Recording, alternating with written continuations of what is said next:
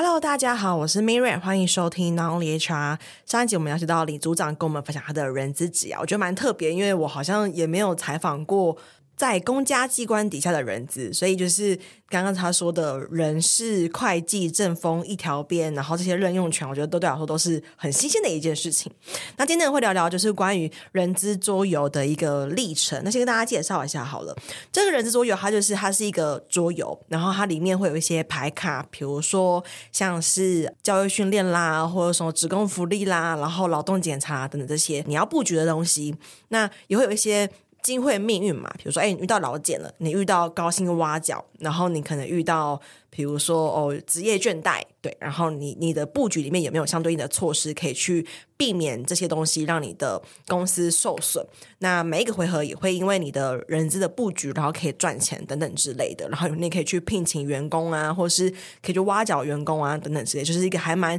有趣的一个体验的桌游。那首先第一题呢，想要问一下李组长，是什么原因你会想要去开发这个人资桌游呢？我我现在简单介绍一下这个桌游怎么进行。好，就是说每一个玩家他会扮演一间公司。好，那你呢，开局呢，你只有三个员工，那一个是行政菜鸟，一个是业务菜鸟，好，跟一个业务老手。那公司呢就需要将这些员工呢投入专案，来好来赚钱，好投入赚钱。就是说你要一直的好去培养，但是你这个公司啊，这些员工啊，就是你公司的收益。不可能永远都是靠这三个啊，两个菜鸟跟一个老手，就是赚这个固定的薪水。公司一直要成长嘛，所以你要透过人力资源制度，好来让员工的能力去提升，或者是去取得更优质的一个员工，那让公司可以完成就是更赚钱的专案。那这个游戏最后就是以最赚钱的公司获得优胜。那中间呢，这个人力资源的制度啊，包含就是招募、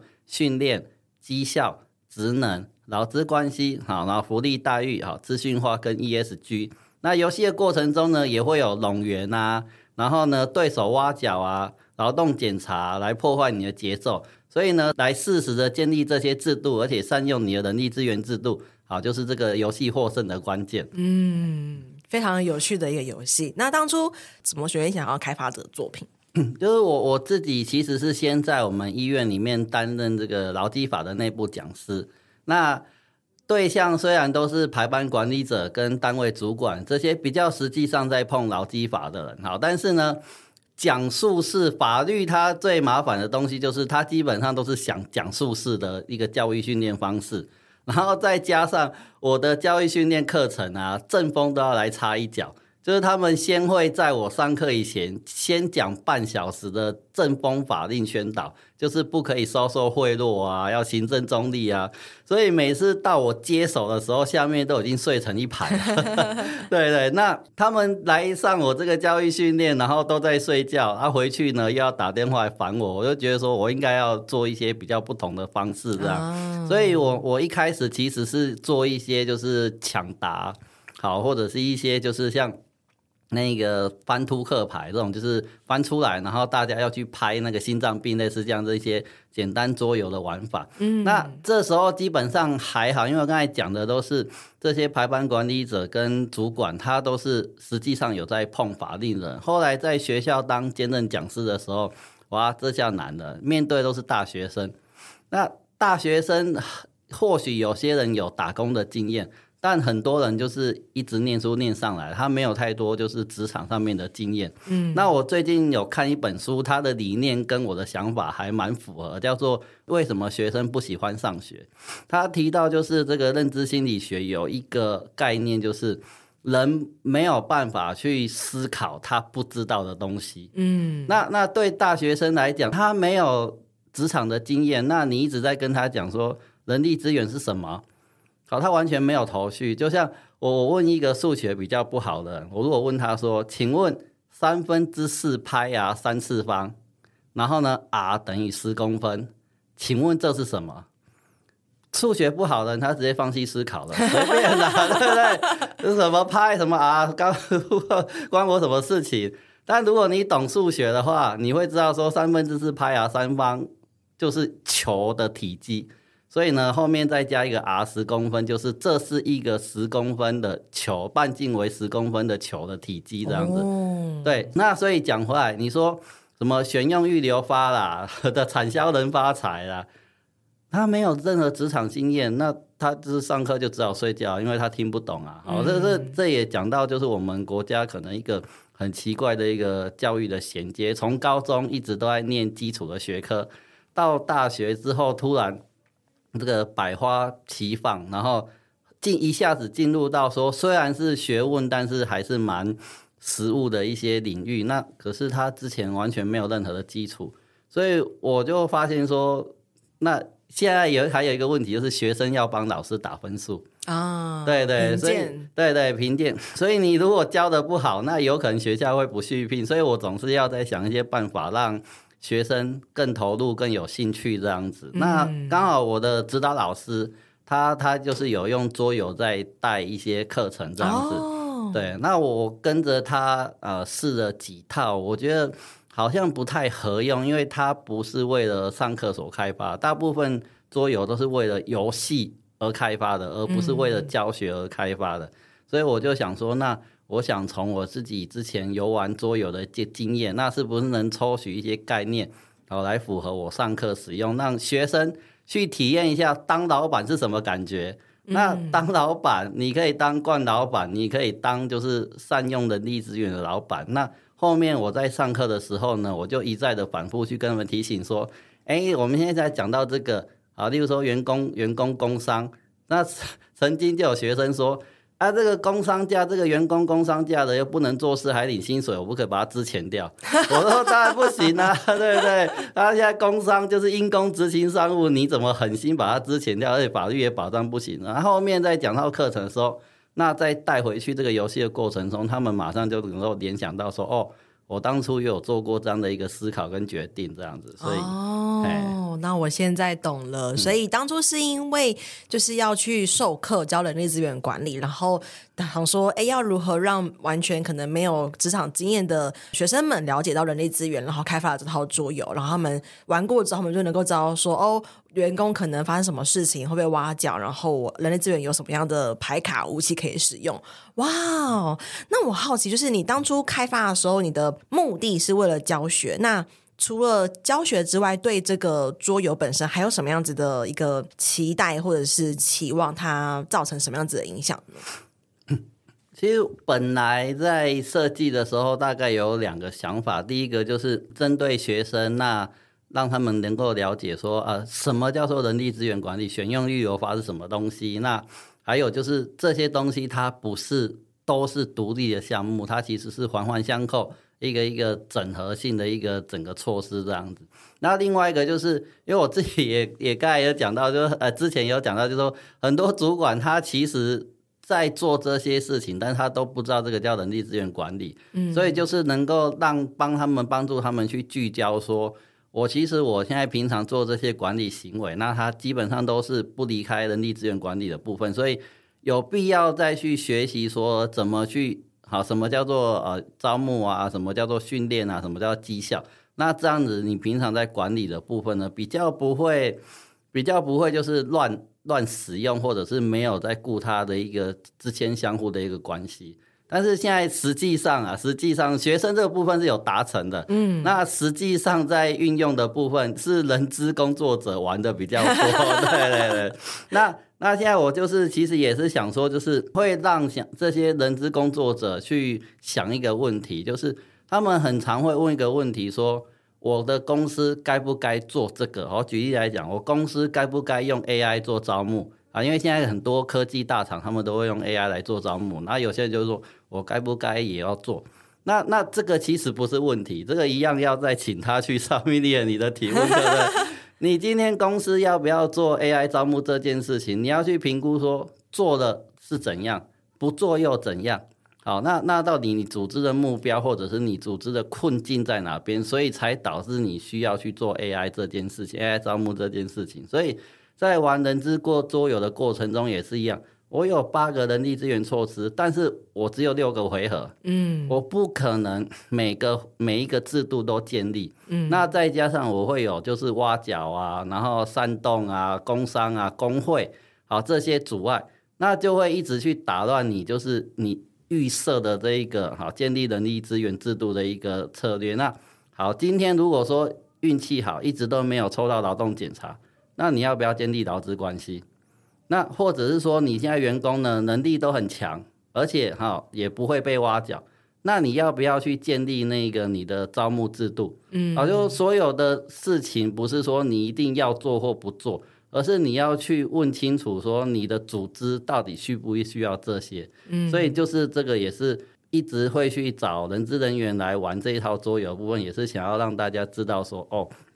所有的事情不是说要或不要，而是你要去搞清楚为什么要，为什么不要这样。嗯，而且也可以让没有做过 full function 的人更认识每一个 function 的用意，因为很常发生的是，比如说他可能，比如说做 training、做 recruit 做很强，他会觉得说啊，HR 就这个啦，没有很了不起之类的。对，可是其实真的玩过人人周游之后你会发现，哇，原来真的很多 function。然后再跟大家分享一下，我当初玩的时候，我是整组第一名。对，对，然后当初我的思维其实是我必须要先把一些基础的人力资源措施先建起来。举例，哎，我至少要有就是合法的东西嘛，然后巩固员工的东西，然后再就是再去训练，让我的菜鸟变成老手，从老手变成主管。对，我的策略大概是这样子，跟大家分享一下。好，所以像刚才讲到这个训练的部分呢、啊。有可能你很重视训练，然后呢，结果你没有重视员工的一个福利待遇，因为福利待遇可以抵抗，就是别人来挖你的员工。对，结果你训练出一个专家出来，人家丢一张那个挖角卡，对，你马上好不容易训练出员工，就到别人家公司去做事了。没错，没错，没错，这也是在游戏中会真实发生的。那时候也是有别的玩家要挖角我的主管，然后我跟他说：“哎，你不能挖脚，因为我有职工福利，所以没办法挖脚走。”对，所以我觉得他是一个。很真实，就是你真的会看到 full function 它是如何应用。然后，如果你没有做好布局的话，然后或者是你的重要顺序排错的话，你其实就会很容易就是千古嗯，就是跌倒的意思啦。对，失足成千古恨。对 对，对，谢谢谢谢你帮我完成。我玩过最夸张的一个案例是四家嘛，然后三家都有建立那个福利待遇，就是他不会被挖角，只有一家没有，哦、结果。第三回合一开始，这家的公司里面没有半个人了，没有没有人都被挖走了，对，每一家都给你挖角，那 公司变马上变空壳，好真实哦，哇，这这很容易会发生，就是大家就觉得哦都跳槽，然后就是你有你有很多的案子，你有很多单，但是你就是没有人来做。对，就是一个很真实、血淋淋的一个游戏。对，对，那我也好，就是因为开发桌游它并不是一件容易的事情，你要了解整个脉络。像刚刚说到的，诶，我要有哪一些布局的卡片，有哪一些命运或是机会类型的卡片，甚至我要有几个回合、几个玩家，或是我要有哪些道具，这都是要很细节的东西。所以我的好奇是。目前你是已经先去学怎么开发桌游，就是有上了什么样子的课程呢？或是怎么去开发这个桌游的？然后现在已经改了几版的，大概这几个问题。一开始其实也也就是完全纯靠自己的玩桌游的经验去做设计啦，所以第一版真的是有点非常理想化。那时候做的是还蛮复杂的，就是说一个组织里面那有主管的职位，然后也有基层员工的职位。好，那如果说这个单位里面呢没有主管，那会减成，就是你这些员工的效果会减成。那如果说呢，行政跟业务好摆错位置也会减成。哦。然后如果说你有这一个 资讯人员或有行销人员，那就会有加成。嗯。好，那配合这个公司的组织文化，然后还会有攻击卡、防御卡、升级卡什么的。结果我跟我学妹就是。测试这个游戏玩了一个小时多，没一个结果就是第一个，我们一直在算数学，就是算这个减乘加乘，对对对，加一趴减两趴什么的，一直在算这个。那那发现说这个根本不是在玩游戏，是在做题目啊。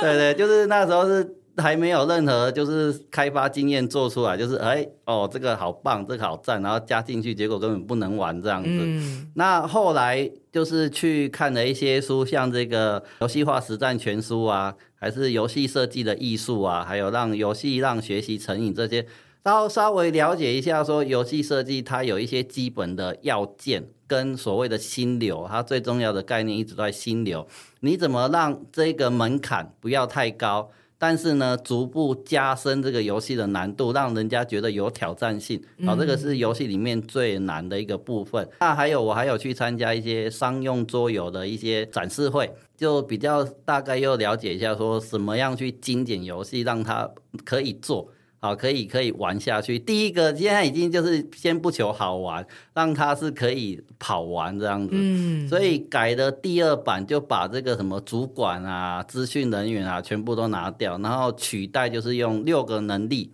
啊，用六个能力。然后这时候有专案卡了，所以呢，我就是要去收集这六个能力去买专案卡。嗯，然后把那些什么攻击啊、防御啊全部都拿掉了，因为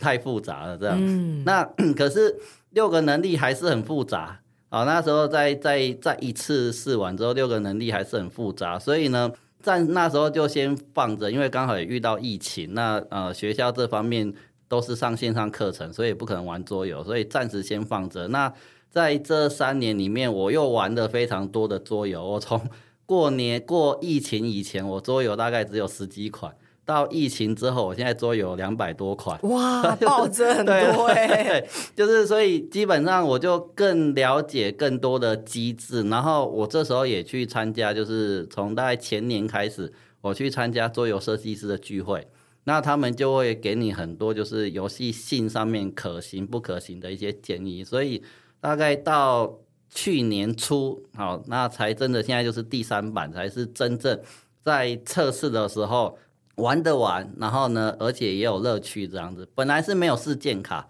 那没有事件卡，大家会觉得说我都是一直闷着头做这些事情，没有互动性。所以再加入事件卡，会有这种什么挖角啊、煽动啊，或者遇到老茧这样的一个机制，让大家比较有互动感。所以。就是目前大概前前后后，如果要讲设计的话，也是将近花了快四年的时间，才让它真的是大概一般桌游的设计也大概都是五到六年，才会才会真正成型这样子。哇哦，好厉害哦！因为我一直对于设计桌游这件事情感到很纳闷，就是要如何学习，如何学会，所以听起来。组长，你费了很多的功夫诶，就是你自己一个人买了二十多种桌游，然后玩了这么多种桌游，然后也参加了很多的聚会，就是你是真的下定决心要开发出来，你完全没有半途而废耶。对对对。哇，那我想好奇，就是是什么原因支撑着你没有放弃？因为我觉得一直想要做桌游这件事情，可能嗯，就是可能很多人都会有这个想法，就是我的意思说。不一定每个人都会那么有行动力，所以我的好奇是什么原因你会真的那么坚持想把它做出来？第一个当然就是上课的部分，我一直想要就是有一个让学生去体验的方式啊，就是其实这是最重要，就是我上课一定会用到，如果没有的话，就是学生基本上一定听不懂我在讲什么，这是最主要的一个部分。那第二个就是在第一版、第二版，老实说。挫折真的是还蛮大，因为根本玩不完嘛，对不对？然后机制有很多的问题。随着这个疫情，反正疫情就是这样，闲着也是闲着，再把它拿出来看怎么样来修改。那但在一些那个桌游设计师的一个试玩下，他们也给蛮正面的肯定。所以其实做任何事情都是这样，有人肯定你，你就会一直的好，可以就是成长下去。但是如果遇到太多挫折，可能那真的挑战就很大。所以一开始是桌游设计师他们哎也认同这样的一个东西，觉得他应该还可以做，还可以做。那后来在试玩会的部分，其实我我自己觉得就是工会，我们医院自己的工会 给我蛮大的一个帮助，因为我我其实，在职场上，因为我刚才讲，我们大部分都是公务员，他们对这种就是人力资源制度没什么概念。但是工会比较不一样，它需要很多的一些人力资源的知识来补足，让自己看起来不太像一个只会抗议的团体。嗯，啊，他们还是需要一些人力资源知识来让自己看起来专业一点，而不是只会谈判的时候只会拍桌子这样，对不对？所以在在设计的过程中，他们也提供非常多，就是帮我试玩这样子，这样就是其实也是受到很多人一个。认同说，哎、欸，这个东西是可行的。那还有一个很很奇怪的重要因素，就是 AI 绘图。因为我本来做的版本美术是很阳春的，就是网络上随便抓几张图片下来，然后就做那个版面。但后来自己会会 AI 绘图之后，那那个每一个画面都做得很漂亮，就越做越有兴致，赏心悦目这样子。嗯、对对，哇！你有统计过试玩的人了已经累积多少人次了吗？嗯，没有特别统计，但是应该是没有超过一百了。没有超过一百，哦，可是人之桌游不就是办过蛮多场了吗？对啊，但是每一场大概最多不会超过十个人。哦，对对对对。因为我自己玩，我觉得这款桌游比我想象中成熟。我觉得比一百这个数字来的成熟。嗯、哎，很多的就是步骤啦，或者说计算，或者说道具，应该这时候要有笔，要有什么的，其实都蛮成熟的。所以我以为已经破，就是很就是很多场，好几百人玩过了这样子。没有没有。嗯、哦，你如果说加上学校学生的话，那大概会有大概应该会有两百以内了。再加上学校学生的话，嗯、对，但学校学生的。回馈程度比较低哦，对对，因为他一对多，嗯，其实很多时候都在都是所谓的村规，就是他其实没有真的按照游戏的规则去玩，那我又顾不到哦，对对，所以所以学校这方面的部分，我比较不会把它当成是有效的回馈，对对，对。OK，那我们谈到回馈，也蛮想了解，就是玩过这么多一百个是一百以内的人数了，那有哪一些回馈是让你很印象深刻的呢？就是我我自己 在游玩试玩的过程中，第一个就是我刚才讲到工会，就是我们工会他陪我玩了非常多场。那很有趣的一个一个点就是，既然他是工会，有没有？照理来说，依照他们的立场，应该第一章就会出劳资关系啊，因为没有他他当了老板，他就换了位置，就换了脑袋。结果他一开始也是冲绩效啊，然后冲那个。资讯化冲什么？结果成立工会，然后成立工会就是这个员工就开始罢工了嘛。对，他说工会怎么那么机车？我说你自己不就是工会吗？对对，那工你要解除工会这一张卡，你就是要建立劳资关系跟福利待遇嘛，要满足他的要求，那员工才不会罢工嘛。所以就是第一个就是说，哎，今天就算是工会来玩，他第一个直觉也是我要先冲公司，什么劳资关系管他的啊。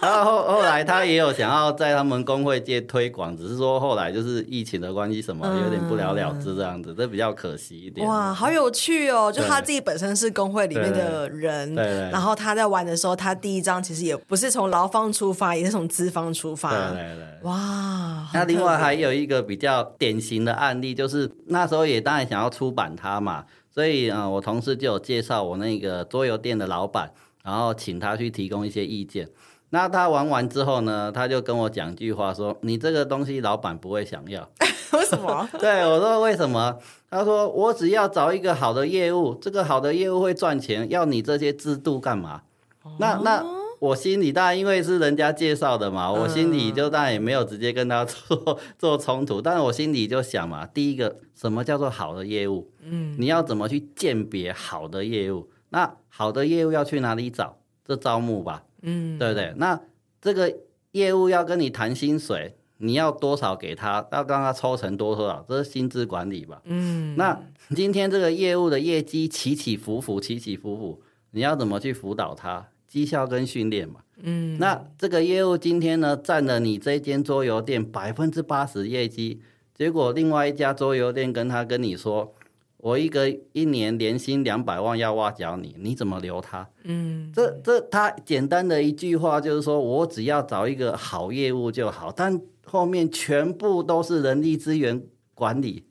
对啊，那他不懂这件事情，我也不好意思戳破他。反正反正我也可以看得出来，他大概没有什么合作的的。但是但是我就很常会讲这个案例啊，就是跟学生讲这个案例说，说有时候你不要觉得说哦。我一句话很简单，但是其实真的在管理上面有百分之八十全部都是人力资源管理，只是它没有那么表面化说哦，你一眼就看穿说这个东西一定是什么，因为人力资源管理就是一环扣一环，它就是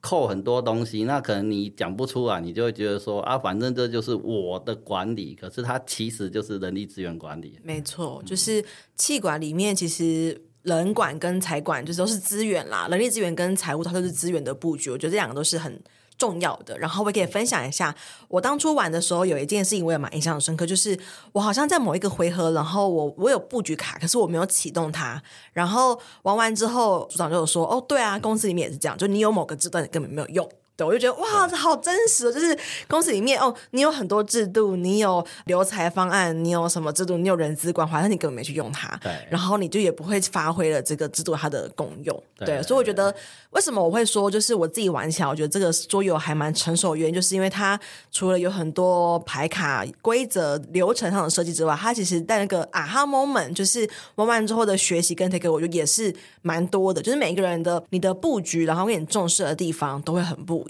对，我觉得这个要感谢联合医院啊，就是他奇葩的事情够多，所以才让我就是几乎每个村，对对对对对，嗯、就刚刚讲到你没遇过的事情，你不会想得到，对对，但是你有遇过的事情，它基本上就会储存在你脑袋的某个地方，嗯、等待着你叫它出来，就变成体验那个桌游的一个素材这样子。对对，对，嗯、那他透过玩这个桌游，就是把我遇到这些奇怪事情在。转传输给各位这样子，嗯、对。那最后我想要邀请组长可以分享，就是哎，如果对于这款桌游有兴趣，或是对于做桌游有兴趣的伙伴一些建议吗？其实就是说，其实我我自己这一年左右办桌游人资聚会，就是如果有兴趣的话，当然我们人资桌游有一个交流的一个群组，那可能不定期也会办一个聚会。但是其实我我自己还是会很深深的感受到说。在游戏化教育训练这个部分，好，那我讲的不是那种就是课堂上玩游戏的这种简单的游戏化教育训练，而是你真的把游戏的机制带入到教育训练这个部分，在台湾的企业是还蛮欠缺的。像刚刚我提到那几本书，那三本书基本上都是国外学者写的，可是现在其实我们还回过来看国内。国内现在做游戏化教育训练最盛行的是什么？是小学跟中学。对，现在现在非常多的教师在投入，不是只有桌游这件事情，还包括像虚拟实境，然后还有密室逃脱、解谜，各式各样的东西来帮助学生做学习。那企业的这个部分还是。哎，不是那么盛行，可能大家年纪大了也不好意思。其实我也很 常很常，就是就是不好意思玩游戏这样子，对对对。但是我会觉得说，其实这种东西在，尤其在这注意力碎片化的一个时代啊，其实你你很多时候，如果你要传达给员工或者不是那么多的事情，你只想要传达一个概念的话，那游戏化其实是一个非常好的媒介，因为它就是花很多时间。让你去好好的体会一件事情，那相对我们很多那种教育训练都是花短短的时间，然后叫你知道很多的事情，对，那那没有办法达到效果，对，所以、嗯、呃，在对于这一个游戏的推广，那当然就是希望透过这个不定期的一个交流聚会，那可以也不是只有玩我这个人之桌游，其实我一直都很欢迎说大家如果有什么想法，因为可能你怕不平常不太。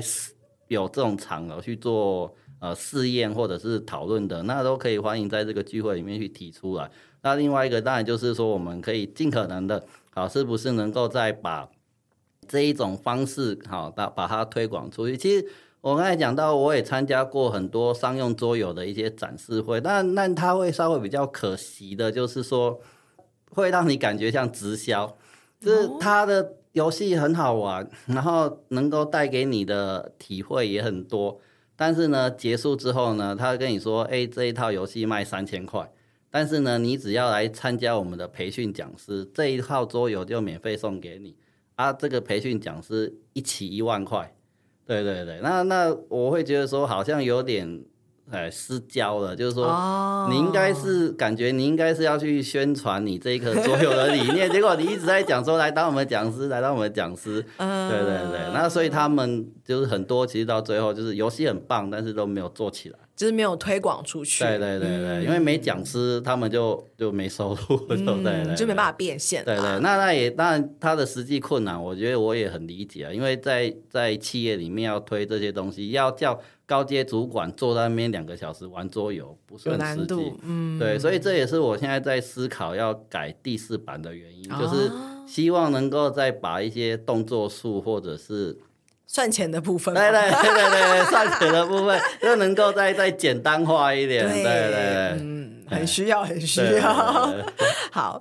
透过这几年，可以了了解到，就是组长对于这个桌游投入了很多的用心。然后，其实我是很突然的某一次在群组里面看到组长抛出来的那个就是桌游的那个连接，报名的连接，然后我点进去说：“哎，很酷哦！”然后就报名了，然后就去，然后就玩，然后觉得说：“哎，这个东西就是很棒。”可是却真的蛮少人知道的，就是在整个人资圈里面，好像大家也不会就是热烈的去讨论这件事情，就好像没有什么人知道，所以我觉得蛮可惜。所以想说可以邀请组长来节目跟大家做分享。那如果有兴趣的伙伴可以跟组长多联系，那我们下期见喽，拜拜！谢谢米点，谢谢大家。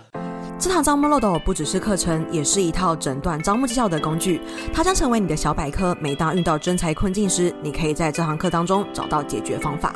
初入人资领域，不晓得如何展现你的招募能力吗？你有招募时效与绩效压力，想要找方法来让你喘口气吗？不晓得如何诊断招募困境，找不到突破点，想了解更多业界的新做法吗？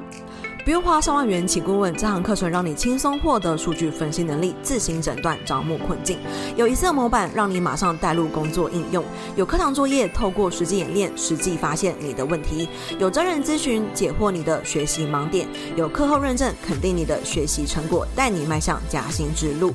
人小白、资深人资工作者、设置是、公司管理阶层，都可以通过这堂招募漏斗课程放大你的人资价值，不再单凭感觉解释，可以借由数据撑腰。顺利与主管、老板沟通，也可以透过数据分析晋升到管理层面，提前布局招募策略，提升你的工作成就。我是 Miriam，掌握招募漏斗数据思维，让我在转职时加薪幅度高达六成。过往在企业内担任人资时，招募绩效也获得公司价值六位数的破格配股，甚至激发了招募团队的鲶鱼效应。我现在是一位人资讲师，也是一位做好企业的人资顾问，辅导将近二十多家的企业，招募绩效都大有改善。